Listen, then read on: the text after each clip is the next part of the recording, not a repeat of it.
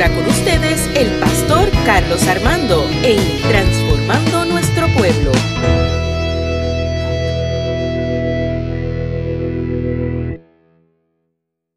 Titulado Despertar la esperanza en los corazones.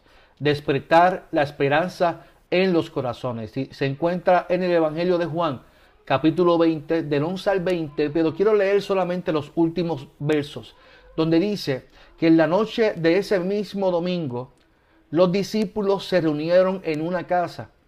Las puertas de la casa estaban bien cerradas porque los discípulos tenían miedo de los líderes judíos.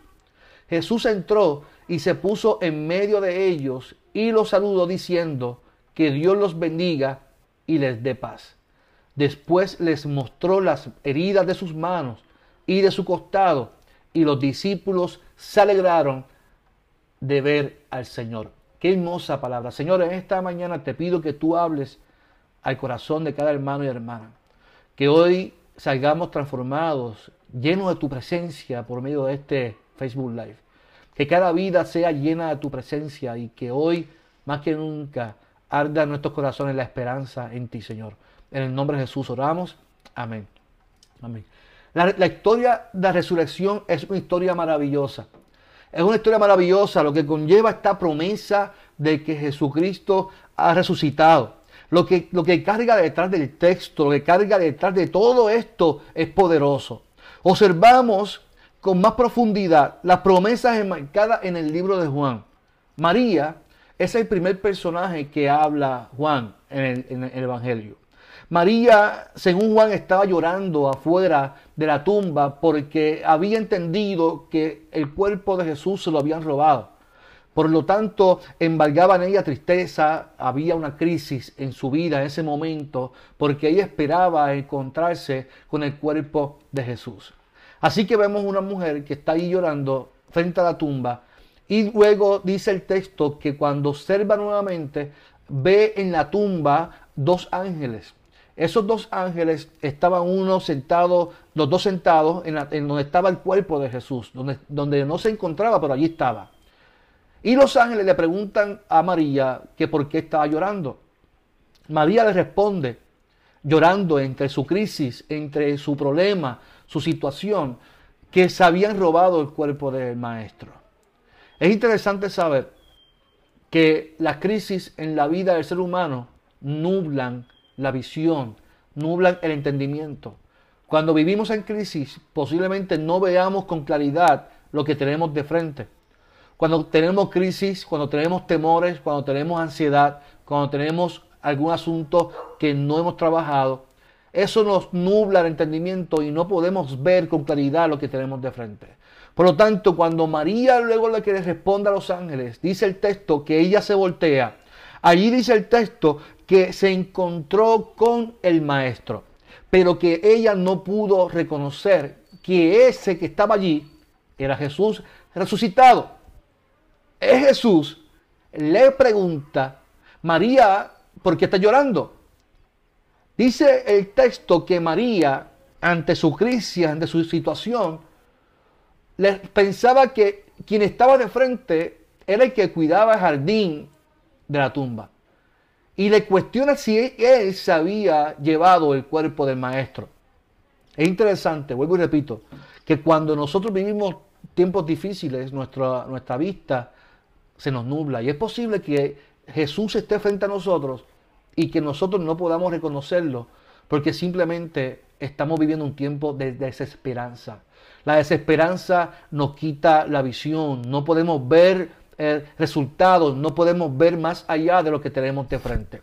Así que cuando él le pregunta por qué llora, ella le contesta, y Jesús, aquí está lo interesante del texto, Jesús le dice su nombre y le dice María fuertemente. Cuando ella escucha su nombre de parte de Jesús, ahí dice el texto que ella pudo reconocer que quien estaba frente a él era el Cristo resucitado. Cuando él escucha su nombre, María, él dice que los, los, ojos fueron abiertos, que ella pudo entender que quien estaba ahí era Jesús. Y es interesante que cuando nosotros vivimos, podemos vivir tiempos difíciles. Y sí, podemos estar llorando. Y podemos encontrarnos en lo más duro del camino. Pero qué bueno que podemos escuchar la voz de Jesús que nos llama por nuestro nombre. Y nos dice Carlos, nos dice María, nos dice nuestro nombre. Y cuando escuchamos la voz del Maestro, pero el Maestro que se ha levantado de los muertos, el Maestro que ha vencido la muerte, ahí podemos ver con claridad y podemos ver que nuestro destino cambia, que nuestro futuro está seguro y es esperanzador porque está puesto en las manos de aquel que se ha levantado de los muertos. Y es interesante que cuando ella reconoce a Jesús, le dice maestro. Y ese maestro lo dice con ternura, lo dice, qué bueno que estás vivo, qué bueno que resucitaste. Jesús la convoca, Jesús la llama. Y es donde vemos que luego que Jesús resucita, hace su primer llamado y fue a una mujer. La primera mujer evangelista se, llama María eh, Magdalena y le dice, ve y dile a los discípulos. Ve y dile a los discípulos es un, una convocatoria, un, llamado, es una convocatoria de decirle un mensaje de esperanza a los discípulos que estaban aterrorizados, estaban con miedo, estaban escondidos en una casa.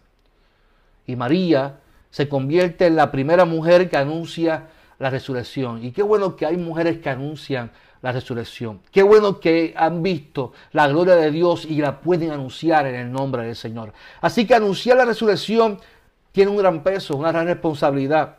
Me explico, anunciar la, la resurrección es anunciar esperanza ante un mundo que vive en crisis. Es vivir aunque el mundo esté muriendo. Es anunciar algo que no se puede ver, pero sabemos que sí se ha logrado en el nombre poderoso del Señor. Así que observemos el panorama de los discípulos. Los discípulos se encontraban, y bueno afirma que las puertas de donde se encontraban estaban cerradas. Las puertas de la casa se encontraban cerradas. Y es bueno saber que la cultura judía, en las casas de, la, de esa cultura, las puertas siempre estaban abiertas. Nosotros no podemos ver el panorama de los discípulos ante nuestra realidad de nuestra cultura. Nosotros vivimos encerrados, primeramente, no por el COVID-19, vivimos encerrados con rejas, con puertas encerradas, porque si las dejamos abiertas nos roban. Pero eso no ocurría en aquel tiempo, las puertas estaban abiertas, había una hospitalidad que, recibían a las personas en las casas y los hospedaban. Era una cultura muy distinta. Pero en esta ocasión los discípulos se encontraban a puerta cerrada. Y es bueno saber que, ellos se encontraban encerrados porque tenían miedos. Tenían miedo a, la muerte, tenían miedo al sector religioso, al sector político que buscaban a los seguidores de Jesús para matarlo. Así que este grupo se escondía con miedo. Y cuando hablamos de esperanza, los, los sinónimos de esperanza pudieran ser confianza, seguridad, creencia, promesa. Pero el antónimo pudiera ser desesperanza, desconfianza, miedo, temor. Y todo esto causa ceguera, causa eh, ansiedad, causa crisis. Y el texto hace énfasis que estaban en el cuarto porque tenían miedo. Y el miedo es simbolismo de que había desesperanza en ellos. Habían perdido al maestro. Habían perdido al que les había guiado. Habían perdido al que les había convocado y educado. Y el miedo tiene ciertos efectos en la vida del ser humano. Las personas que viven con miedo son personas que se encierran en sus casas. Viven con el miedo que les vaya a pasar algo constantemente. Ahora bien, nosotros vivimos encerrados hoy en día, en, en estos meses, y no por miedo.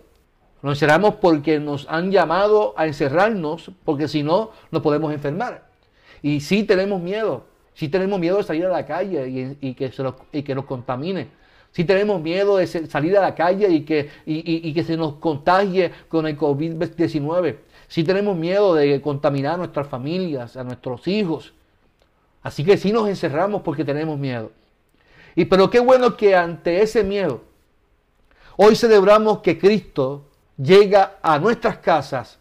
Porque dice el texto que ante el miedo es importante saber que Cristo resucitado, entró a esa casa de puertas cerradas. Y qué bueno que aunque las puertas estaban cerradas, Cristo puede entrar aunque las puertas estén cerradas. Y entró y se posó en dentro, en el centro de la reunión de ellos. Cristo se hace presente cuando su presencia era necesaria y deseada por ellos. Así que la, muerte de Jesús trajo tinieblas para ellos, pero Cristo resucitado era la luz en medio de las tinieblas. El texto hace énfasis, hace énfasis en que los discípulos estaban en esta casa porque tenían miedo a que los líderes religiosos hicieran algo en contra de ellos. También hace el énfasis que era de noche. Es importante eh, afirmar que era de noche.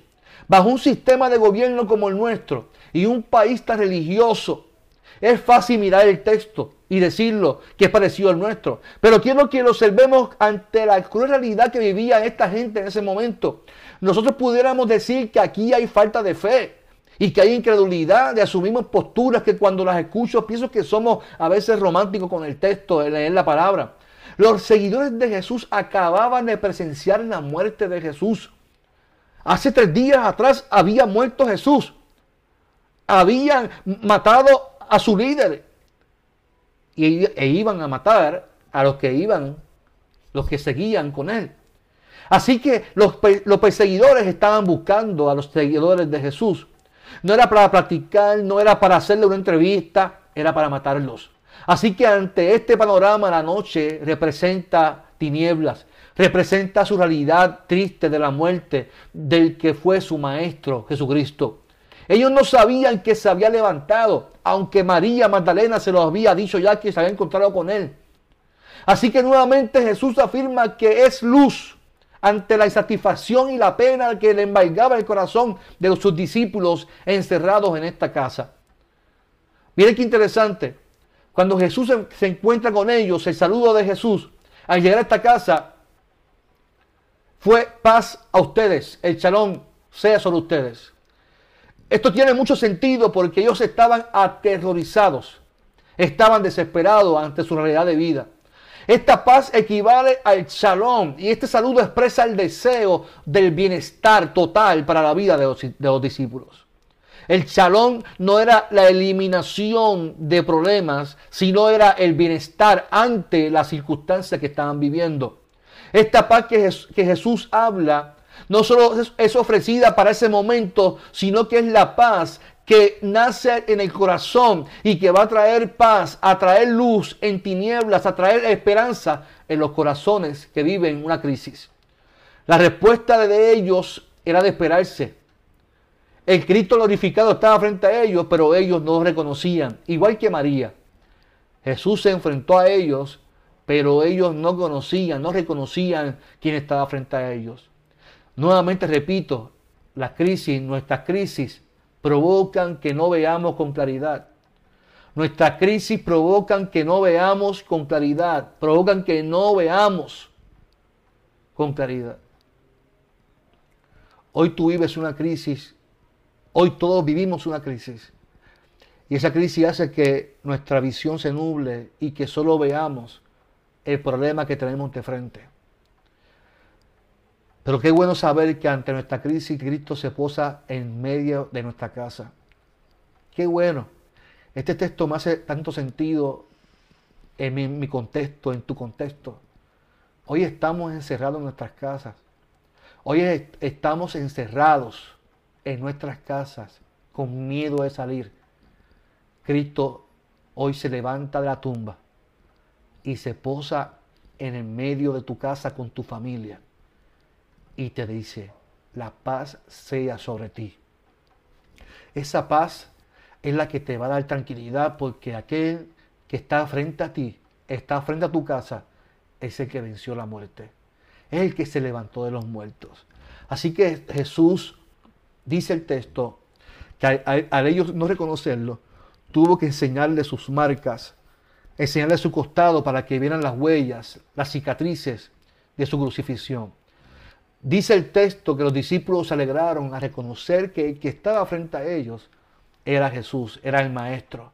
Y la expresión fue de alegría, fue de gritos, fue de saltos. Ellos se emocionaron porque quien estaba frente a ellos era el Cristo resucitado. Entonces Jesús le dice nuevamente, la paz sea sobre ustedes. Ante un mundo en tinieblas, ante un mundo en crisis, ante nuestra realidad de vida, ante la crisis de nuestro, nuestro sistema, de nuestra realidad, no tan solo del COVID, de las amenazas de sentirnos eh, vulnerables ante nuestro sistema de gobierno, nuestro sistema de vida. Nuestro Jesús nos trae paz y ahí nos comisiona y dice que su padre lo había comisionado a él para que fueran a llevar el mensaje de esperanza a los corazones en tinieblas. Yo quiero decirte algo muy importante en este tiempo difícil que estamos viviendo. Dios escogerá de sus seguidores, de sus discípulos, para que continúen lo que Él comenzó en este mundo. Ante un mundo en tinieblas, hoy Dios te convoca en tu casa, donde estás ubicado, y te convoca a que sigas proclamando a un Cristo resucitado, a un Cristo que anuncia su paz, porque su obra no se detiene. Por eso nuestro llamado es despertar la esperanza en los corazones. Nuestra realidad de vida es muy parecida a lo que estos discípulos vivían. Estamos encerrados. Hace unas semanas recordábamos la muerte de Jesús, el viernes recordamos la muerte de Jesús. Hoy celebramos su resurrección, pero hoy estamos metidos en nuestras casas por el COVID-19. La crisis produce en la vida del ser humano las mismas sensaciones que sintieron sus discípulos en su casa. Muchas personas hoy día viven sin esperanza han perdido sus empleos, están a punto de perder sus casas y lo que se proyecta no es bueno ante la realidad económica de nuestro país. Jesús luego de su muerte anuncia su paz y les sopló el Espíritu Santo para que ese Espíritu les dé nueva fuerza, para que ellos tuvieran esperanza y para anunciar un mensaje que traiga esperanza a un pueblo que vive en tinieblas. Hoy todos estamos viviendo un tiempo difícil, todos, me incluyo, todos estamos en esta realidad de vida. Dios quiere que tengamos paz. Y te dice, se posa en tu casa y te dice, la paz sea sobre ti. Dios quiere que, que no vivas con esa ansiedad. Que Él está contigo aún en los procesos duros. Que Él desea soplar en ti nuevas oportunidades, nuevos deseos para que salgas y veas que en Cristo hay esperanza y que esa esperanza tiene que arder en nuestros corazones. Hermano y hermana que me escucha, hoy te invito a que celebre la resurrección y que permitas que Jesús se pose en tu casa. Y ante una realidad que vivimos como pueblo puertorriqueños, tenemos que levantarnos con poder en el nombre del Señor. Cristo se levantó con poder. Se levantó de los muertos con poder. Se levantó de los muertos con autoridad. Se enfrentó a la muerte, la, venció. Se posó en la casa de los discípulos, los enfrentó y les dijo que la paz sea sobre ustedes. Pero no les digo que estén ahí encerrados. Les digo, salgan y anuncien mi, mensaje. Ah, vayan y anuncien esperanza que arda en los corazones de la vida de los creyentes. Hoy te invito a que luego que termine todo este proceso, luego que termine todo este proceso de poder salir y, y nuevamente vernos, abrazarnos, que vayamos y le digamos a la gente que hay esperanza en Cristo Jesús. Nuestra gente necesita tener paz. Hay muchas personas que nos están viendo hoy que viven con ansiedad, que viven con miedo, que viven con inseguridad. Pero qué bueno que hoy nuestro Dios nos invita a tener paz. Yo oro para que hoy tú tengas paz, para que tengas tranquilidad, porque Cristo que se levantó de los muertos está contigo en tu casa. Hoy se posa en tu casa y te abraza y te dice, ten paz. El bienestar de Dios sea contigo hoy. ¿Sabes una cosa? La paz, el chalón, no es ausencia de problemas. Nosotros vamos a tener problemas. Se acaba el COVID-19, pero sigue la ola que nos, arropa, de egoísmo, de orgullo, de corrupción, de maltrato, de violencia. Eso sigue en nuestras comunidades. Es, es peor que el COVID-19 sigue la criminalidad, sigue el, abuso hacia la mujer, sigue, sigue el abuso, sigue la corrupción, sigue tantas cosas. Pero la iglesia se levanta ante esta situación que vivimos y anunciamos que hay esperanza en aquel que se levanta de los muertos. Hoy entrégale tu corazón a Cristo, al Cristo que se levantó, al Cristo que se enfrentó a María y la llamó, el Cristo que se levantó y se enfrentó a sus discípulos y los convocó.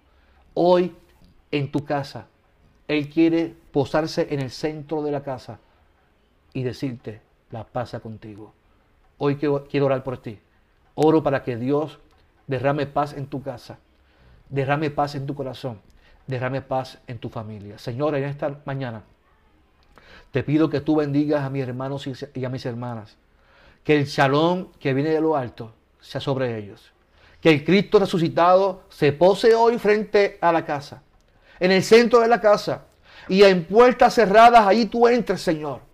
Y con nuestros miedos e inseguridades allí tú nos llames y allí nos convoques y allí nos abraces. Que ese abrazo, Señor, sea fuerte, tan, tan fuerte, que nuestros miedos se vayan de nuestra mente y que nuestro corazón sea limpio, sea puro ante lo que estamos viviendo y poder anunciar, testificar que nuestro Dios, nuestro Cristo, se ha resucitado, ha levantado de los muertos. Aleluya. Y que hoy nuestra proclamación sea de esperanza y que esta esperanza arda en los corazones de nuestros hermanos. Padre, te lo pido en el nombre poderoso de Jesús. Amén. Amén. Dios te bendiga, Dios te guarde. De tu pastor, Carlos Armando, pastor de la Iglesia Evangélica Unida de Cagua, nuestra iglesia, una gran familia. Dios te bendiga, que la paz sea sobre ti.